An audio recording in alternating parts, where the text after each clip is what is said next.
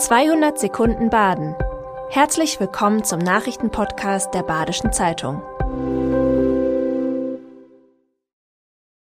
Die Nachrichten am Donnerstag, den 18. Januar. In Freiburg haben am Mittwoch fast 10.000 Menschen gegen Rechtsextremismus demonstriert. Zur Kundgebung auf dem Platz der alten Synagoge hatten verschiedene Jugendorganisationen von SPD, FDP, CDU, Grünen, Linken und Junges Freiburg aufgerufen. Neonazis und Rechtsextreme haben in unserer Gesellschaft keinen Platz, so Veranstalter Gasan Gusenov von den Freiburger Jusos.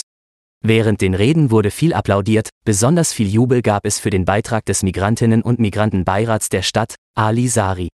Oberbürgermeister Martin Horn hat in seiner Rede den Demonstrierenden gedankt. Demokratie sei kein Automatismus. Das Blitzeis am Mittwochmorgen in Südbaden hat für Einschränkungen und Unfälle gesorgt. Im Hochschwarzwald haben am Morgen viele Schüler auf Busse gewartet.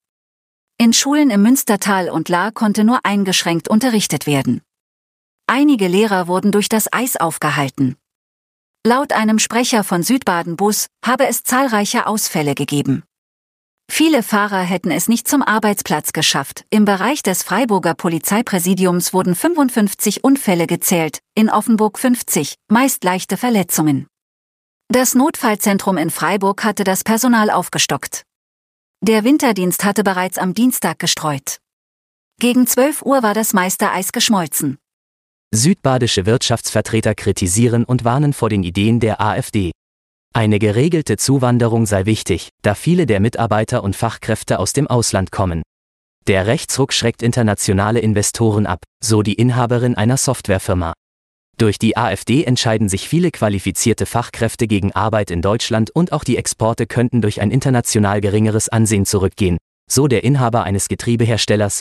Kritisch sei zudem die Einstellung zur EU und zum Euro.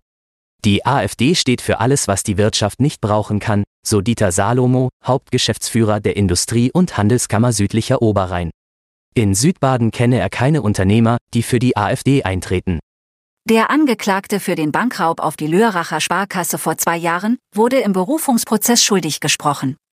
Das Urteil lautet drei Jahre und drei Monate Haft und die Rückzahlung des erbeuteten Betrages.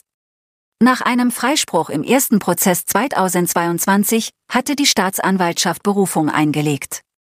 Im neuen Prozess konnten keine neuen Erkenntnisse gewonnen werden, trotzdem haben sich die Richter für ein anderes Urteil entschieden, keines der Indizien sei eindeutig, aber die Vielzahl spreche für die Schuld des Angeklagten. Der 31-Jährige kann gegen das Urteil Revision einlegen. Der Behindertenbeauftragte des Landkreis Emmendingen, Bruno Stratz, ist nach Freiburg gezogen. In Emmendingen konnte er keine rollstuhlgerechte Wohnung finden. Für barrierefreie Wohnungen gibt es lange Wartelisten. Zwar schreibt die Landesbauordnung vor, dass in einem größeren Neubau immer eine Wohnung barrierefrei zugänglich sein muss, das bedeutet aber nicht, dass die Räume rollstuhlgerecht sind. Stratz wünscht sich eine Änderung dieser Definition und mehr bezahlbaren Wohnraum.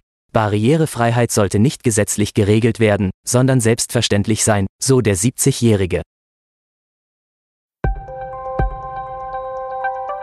Das war 200 Sekunden Baden. Immer montags bis freitags ab 6.30 Uhr. Aktuelle Nachrichten rund um die Uhr gibt's auf der Website der Badischen Zeitung badische-zeitung.de.